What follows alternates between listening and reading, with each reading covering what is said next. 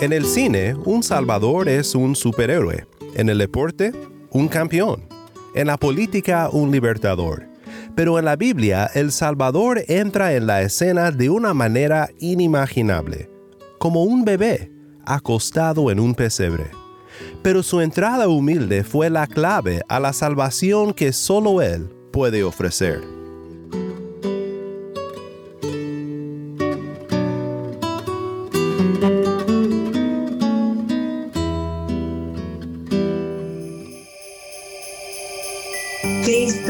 La Navidad. Cristo ha venido a nosotros. Cristo nació. Él en sí mismo es el mayor regalo que uno puede tener. Navidad es el niño de Belén, ese niño que creció, vino enfocado en una misión que fue ir y dar su vida por nosotros en la cruz del Calvario, para que nuestra vida cambie y tenga el sentido que verdaderamente Dios quiere para cada una de sus criaturas.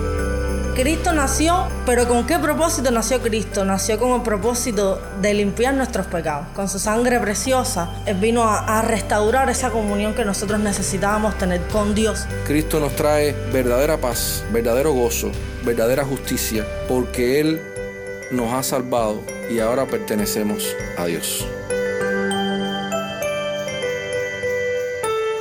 Navidad es la salvación en Cristo y el nuevo nacimiento. Navidad puede ser cualquier día siempre que Cristo nazca en nuestros corazones. Estás escuchando a El Faro de Redención, Cristo desde toda la Biblia para toda Cuba y para todo el mundo.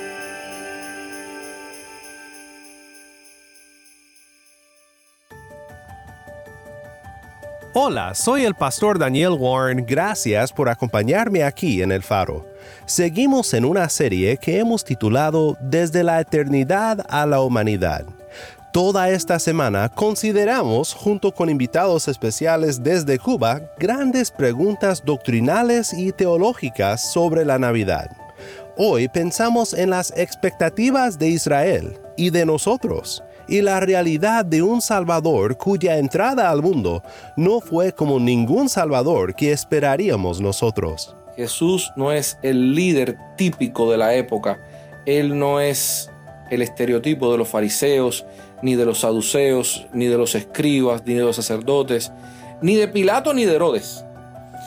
Eh, él es un líder que viene a ceñirse con la toalla y lavarle los pies a los discípulos. Él es un líder que viene para perdonar pecados, sanar a los enfermos, para proclamar el Evangelio del reino de Dios y traer salvación a su pueblo. Este fue Yalexi Sánchez y acompañado por nuestro amigo Uciel Abreu, con quien comenzamos esta serie, consideraremos la respuesta a la siguiente pregunta. ¿Por qué un pesebre y no un palacio? Quédate conmigo porque después de este villancico, el faro de redención regresa con Alexis y con Uciel.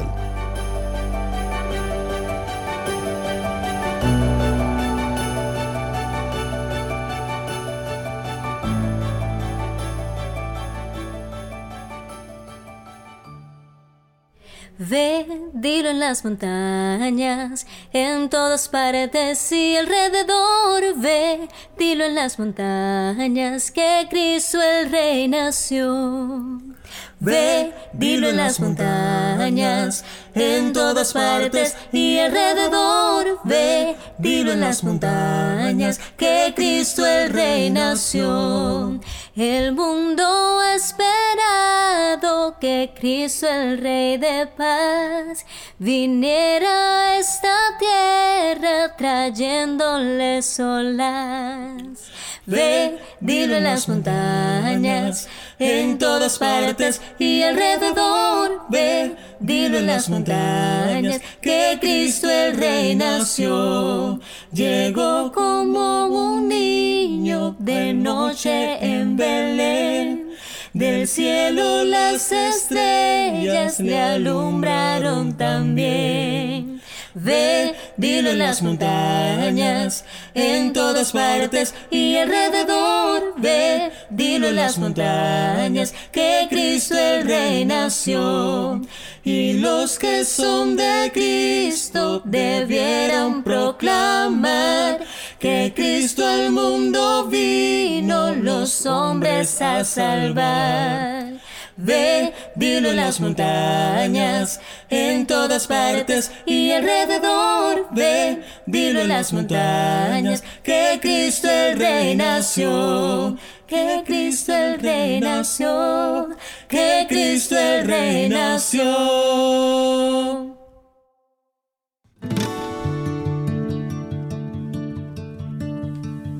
Muy, muy buenas tardes, Alexi. Quisiéramos compartir un poco contigo, hablando de lo que es la Navidad y quisiera ir guiándote para trabajar por varios temas. Uno de ellos acá es que todos de diversas formas buscamos un salvador. Tú sabes, un héroe, alguien que esté para rescatarnos. Y nosotros quisiéramos saber qué piensas tú con respecto a qué tipos de salvadores solemos nosotros buscar. Jóvenes, adultos, de las naciones, qué tipo de salvadores nosotros siempre pretendemos buscar y qué Salvador buscaba específicamente el pueblo de Israel. Bueno, el mundo en el que vivimos, eh, la gente que nos rodea, especialmente la juventud, está siempre buscando estereotipos eh, que son sus ídolos, los ídolos de la posmodernidad. Esos ídolos tienen que ver con la belleza, tienen que ver con la fortaleza física, tienen que ver con el éxito profesional, eh, tienen que ver con su individualismo, llegar a ser alguien, llegar a lograr. Muchos de ellos son sus propios salvadores. También buscan salvadores en, atletas. Eh, los atletas más populares, los atletas más eh, reconocidos, los que han tenido éxito, los que más dinero tienen, buscan sus todo lo relacionado con ellos. Además, este mundo polarizado en el que vivimos eh, políticamente hablando, siempre está buscando un líder que se convierta en el salvador de la pobreza, que se convierta en el salvador de que se acabe la guerra, que se acabe los desastres, que traiga fin al mundo desastroso en el que vivimos y que además que pueda establecer orden, ¿no? Siempre el ser humano está buscando un salvador puede que sea dentro de la propia familia, puede que sea dentro de la propia sociedad, dentro de un gobierno, pero esa búsqueda insaciable está en el ser humano. Puede que busque un Salvador y después ese Salvador le falle y comience la búsqueda de otro Salvador y así se va a pasar la vida entera buscando cómo saciar, cómo satisfacer, cómo encontrar la libertad que el mundo y sus salvadores entre comillas, eh, no pueden darle. Quisiera dar un salto, Alexia, más de dos mil años y tanto hacia, hacia detrás, y quisiera que me abundes un poco en qué tipo de Salvador esperaba el Israel de hace 2019 años atrás. Sí, el Israel de aquella época, el Israel que antecedió los tiempos de Jesús, eh, recuerda que ellos tenían la promesa eh, del pacto, la promesa que Dios le había hecho a David de que uno de sus descendientes se sentaría en el trono de David para siempre y su reino no tendría fin.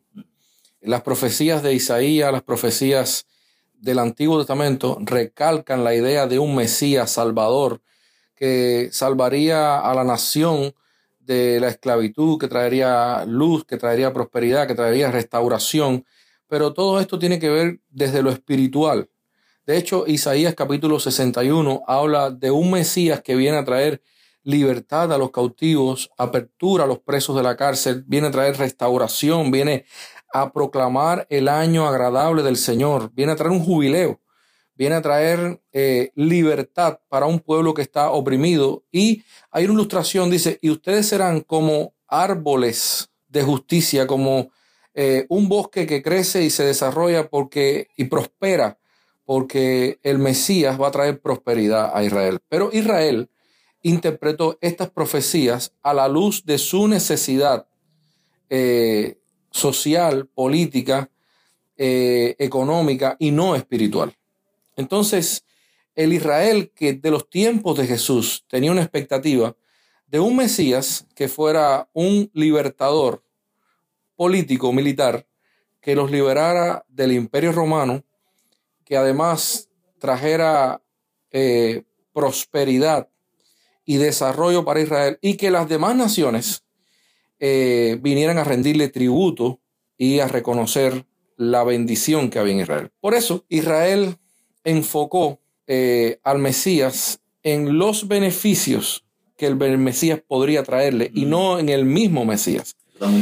Entonces, no solamente Israel, creo que todo el mundo busca más los beneficios que el Salvador puede ofrecernos, eh, la paz, el perdón, la satisfacción, el gozo, la tranquilidad, la prosperidad, que una verdadera relación con Dios. Entonces, todo se centralizaba en Israel, todo estaba centralizado en ellos mismos. Un poco egoísta eso, ¿verdad? Egoísta y existencialista. Ellos tenían una realidad, tenían un problema, tenían una necesidad y enfocaron la interpretación bíblica a la luz de su necesidad y de su problema.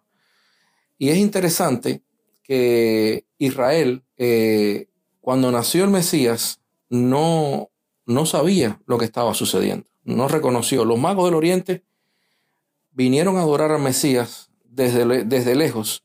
Sin embargo, los judíos no fueron, a pesar de que los magos llegaron al palacio de Herodes e indagaron.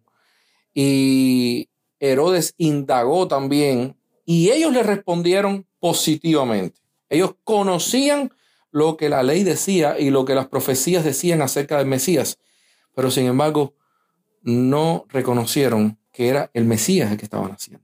Podemos decir entonces que el pueblo de Israel de ese tiempo lo que esperaba era, digamos, un libertador, un guerrero, un rey, en el concepto de un rey de éxito que tenemos y que en ese tiempo estaba también, pero que tenemos hoy. Un rey que, que devolviera riquezas, mucho alimento, liberación del yugo de Roma, eh, que devolviera el esplendor, eh, el brillo que tenía eh, el reino en tiempo de David y después de, de Salomón. Ahora, un punto interesante, porque tú mencionabas el capítulo 61 con gran gozo de Isaías, un punto interesante para hacer una conexión bíblica es que 10 capítulos detrás, en el capítulo 51, eh, discúlpame, en el capítulo 53 de Isaías, Isaías describe a ese rey y es todo lo contrario de lo que Israel estaba esperando. Isaías dice que este rey, este retoño que iba a venir, eh, no, no iba a ser agraciado en su cara, no, no, no iba a ser nadie bello para que le buscásemos. Por eso dice Isaías que iba a ser balón, varón de dolores, experimentado en quebranto.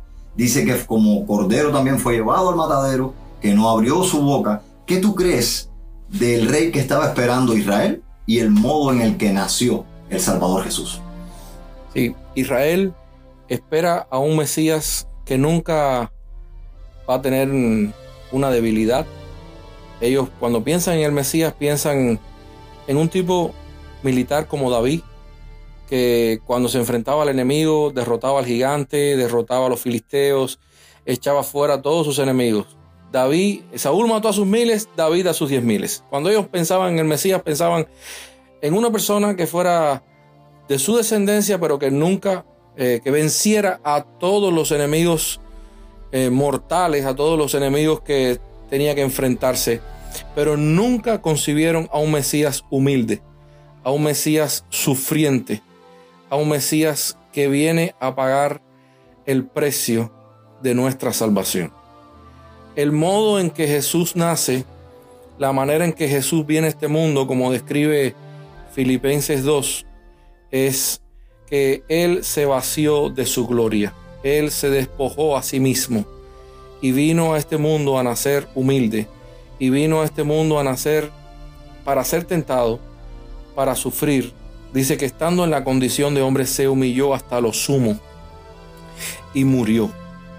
Y aquí está la conexión con Isaías 53 porque esta raíz de tierra seca que no tiene gracia ni parecer, ni es atractivo, ni es el estándar, no es el estereotipo de la época, porque lo podemos decir así, Jesús no es el líder típico de la época, Él no es el estereotipo de los fariseos, ni de los saduceos, ni de los escribas, ni de los sacerdotes, ni de Pilato, ni de Herodes.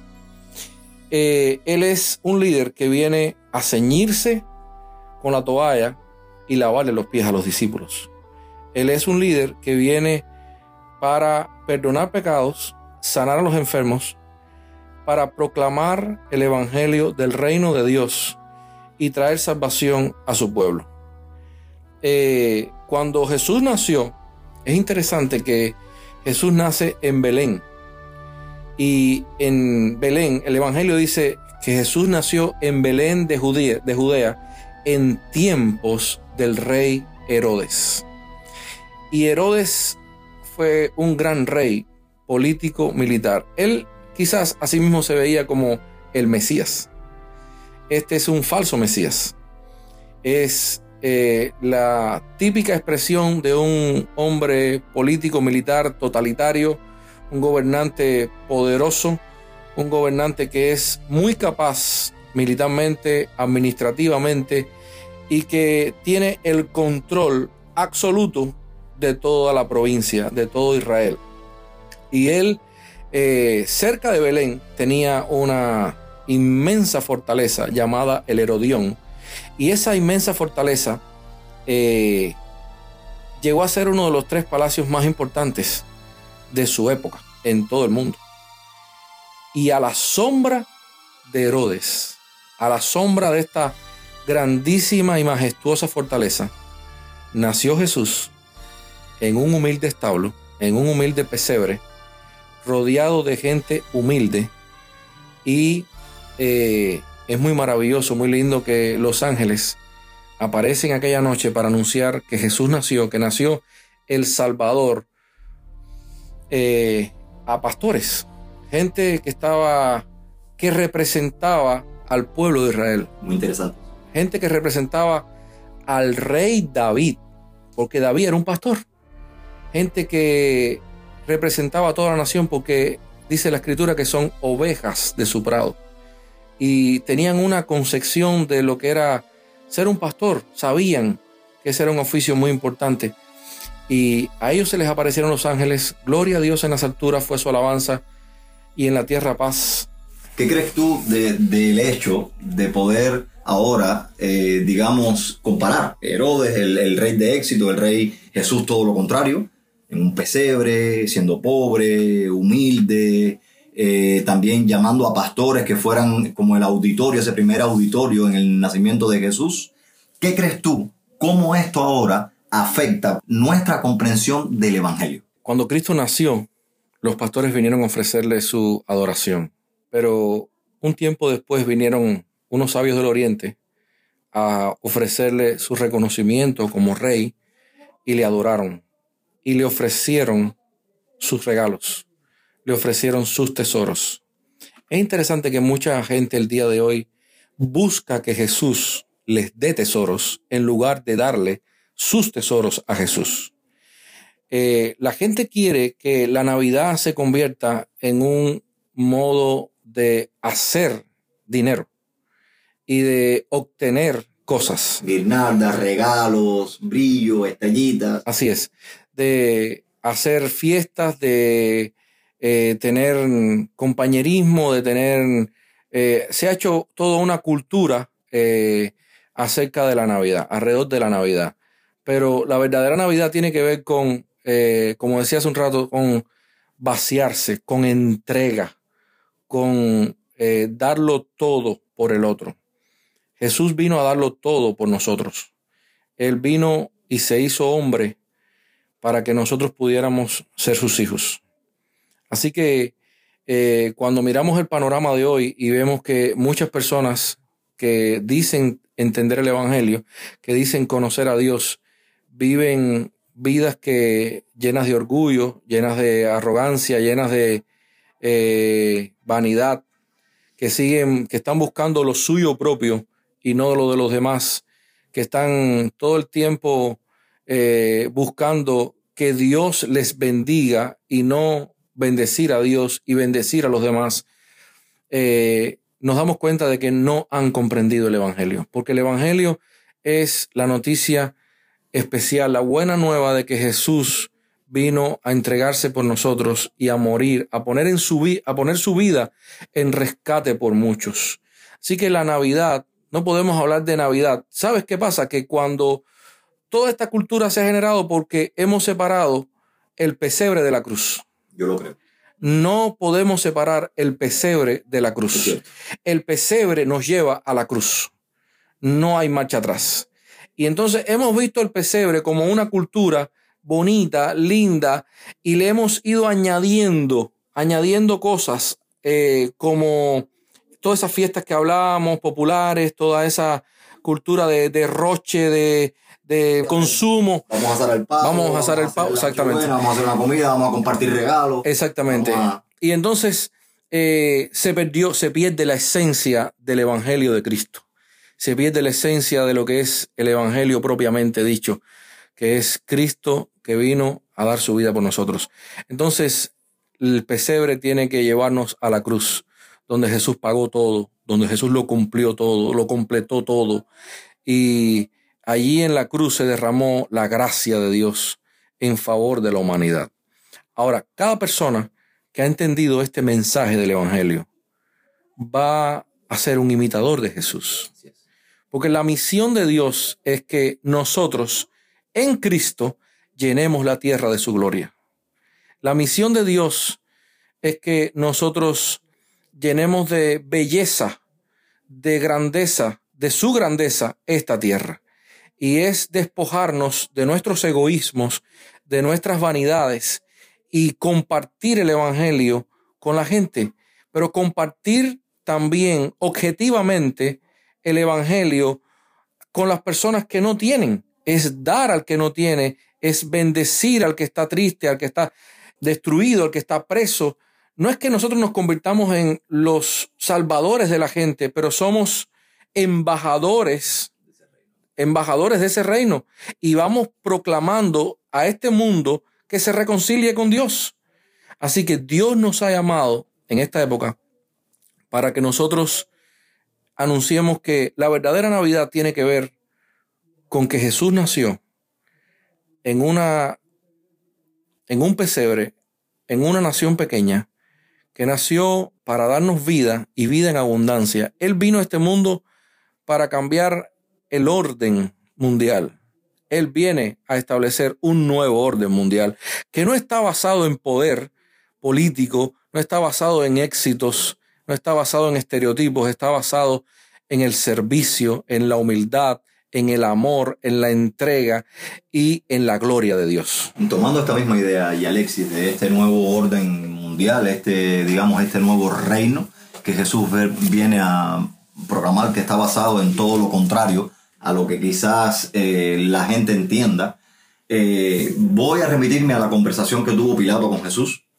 Hablando con Pilato, Pilato le dijo, ¿eres tú el rey de los judíos? Por miedo a una, a una rebelión para, para ubicarse políticamente y militarmente. Mas Jesús le respondió, mi reino no es de este mundo. Entonces, eh, considero que el nacimiento de Jesús, la Navidad, es la inauguración de ese reino. Pero ese reino muestra de una manera muy efectiva nuestra condición. Mira lo que dice Colosenses 1.13. Porque Él nos libró del dominio de la autoridad, de las tinieblas, y nos trasladó al reino de su Hijo amado. Entonces, ¿de qué manera tú crees que la Navidad nos muestra literalmente nuestra condición y también a la misma vez nos da una luz de esperanza? Cuando Cristo viene y nos trae la bendición de la gracia de Dios, es porque Él viene a cumplir el ministerio de rey, sacerdote y profeta. Los magos le ofrecieron oro, incienso y mirra. Oro habla de su deidad, de su reinado. Eh, el incienso nos habla de su ministerio eh, sacerdotal, de Él es nuestro intercesor, Él es nuestro mediador, Él viene a pagar el precio, a sustituirnos, a hacer la propiciación por nuestros pecados. Y Él es el profeta, el que viene a anunciar un nuevo camino. Él es el que viene a darle cumplimiento a la ley de Dios. Y Él es el que viene a darle sentido a todas las palabras de la ley y de los profetas. Por lo tanto, Cristo cuando muere en la cruz y dice, ya está completo, consumado es, eh, Dios hace la redención en nuestras vidas. Y cada uno de nosotros, que, tiene a Cristo en su corazón, cada uno de nosotros que ha aceptado al Salvador, de la misma manera, eh, ya no pertenece al reino de las tinieblas, porque Cristo venció en la cruz al enemigo. Él venció al pecado, él venció a la muerte, él venció a Satanás. Así que ya el reino de las tinieblas no tiene más poder sobre nosotros. Y ahora estamos en el reino de su amado Hijo. Así que el estilo de vida que hoy vive la gente en el mundo representa al reino de las tinieblas, al reino al cual pertenecíamos cada uno de nosotros antiguamente. Pero ese reino responde a sus propios intereses, al egoísmo, a la vanidad, al orgullo, responde a una vida fría, sin sentido, que solo busca saciar sus placeres y encontrar eh, la vanidad, o encontrar en la vanidad todo el cumplimiento de sus placeres, pero Cristo nos trae eh, verdadera paz, verdadero gozo, verdadera justicia, eh, porque Él nos ha salvado y ahora pertenecemos a Dios.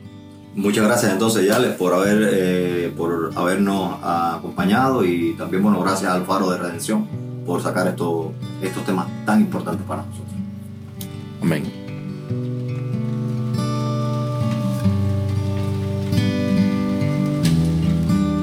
Soy el pastor Daniel Warren y esto es el faro de redención. Quiero agradecer a Yalexis y a Uciel por estar con nosotros aquí en el faro para ayudarnos a pensar sobre esta pregunta tan interesante y tan importante. ¿Por qué un pesebre y no un palacio? Como bien dijo Yalexis, esta temporada navideña no se trata del pavo asado, ni del consumo, ni de tantas otras cosas, cosas buenas, pero cosas que nos pueden distraer de lo central.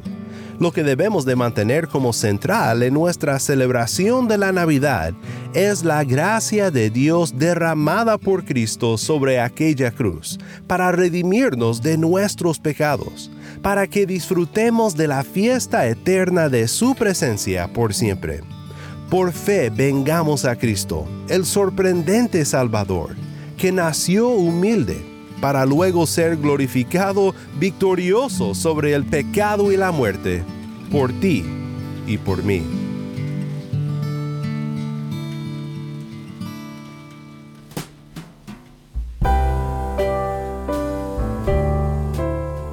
Te recuerdo que apreciamos tus comentarios y tus correos. Puedes seguirnos en las redes sociales, solo busca el faro de redención.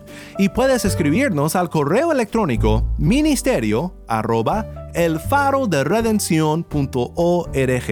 Nuevamente nuestro correo electrónico es ministerio arroba el faro de para unirte con nosotros financieramente para resplandecer la luz de Cristo y compartir la voz de su pueblo en Cuba con oyentes como tú en todo el mundo. Visita nuestra página web elfaroderedención.org diagonal donar elfaroderedención.org diagonal donar mi nombre es Daniel Warren. Te invito a que me acompañes mañana en esta serie Desde la Eternidad a la Humanidad para seguir celebrando al Salvador nacido en Belén, aquí en el Faro de Redención.